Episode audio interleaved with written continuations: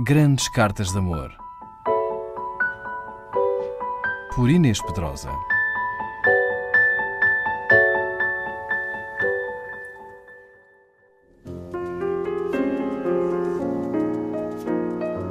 Muitos escritores escreveram conselhos sentimentais sérios ou brincalhões em jornais e revistas. Um dos que o fez foi o brilhante dramaturgo e romancista brasileiro Nelson Rodrigues. Em 1948, respondia enquanto Mirna às leitoras do Diário da Noite. Por exemplo, uma rapariga apaixona-se por um rapaz que lhe rouba um anel. A mãe da menina rapa-lhe a cabeça para a impedir de correr atrás do meliante. Pode-se amar um ladrão? perguntava a leitora. Mirna responde assim: Ai de nós, Fulana! Uma mulher pode perfeitamente gostar de um ladrão, por um motivo, porque o coração não enxerga um palmo adiante do nariz. Se ele só se inclinasse por rapazes direitos, estaria tudo salvo. De onde resultam as tragédias amorosas? Resultam precisamente do fato de que ninguém escolhe certo, mas escolhe quase sempre errado. Vou mais longe.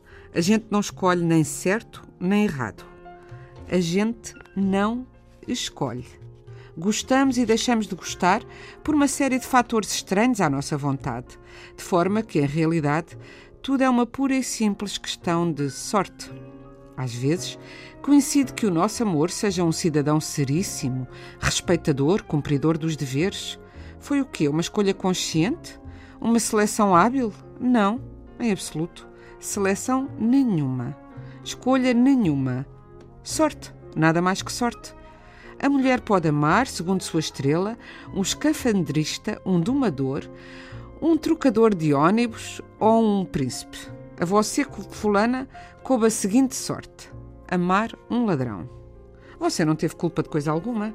Em amor, só fazendo muita força a gente consegue ser culpada de alguma coisa. Os amorosos não têm a menor responsabilidade dos atos que praticam durante a crise sentimental. Encurtando, você deixou o Arsène Lupin. E o que fez a sua mãe? Consolou-a? Afagou-a? Deu-lhe solidariedade? Nada disso. Raspou-lhe a cabeça. Nada mais, nada menos. Raspou-lhe a cabeça. Ora, eu sou franca, minha cara fulana. Ninguém tem o direito de raspar a cabeça de ninguém. E muito menos quando se trata de uma filha. Que o seu vizinho fizesse isso seria uma violência passível de intervenção policial.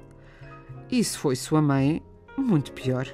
Se eu fosse mãe, faria o seguinte: jamais julgaria ou condenaria minha filha. Ela só mereceria de mim carinho e proteção. Os outros que a julgassem e condenassem. Eu, nunca. Grandes Cartas de Amor. Por Inês Pedrosa.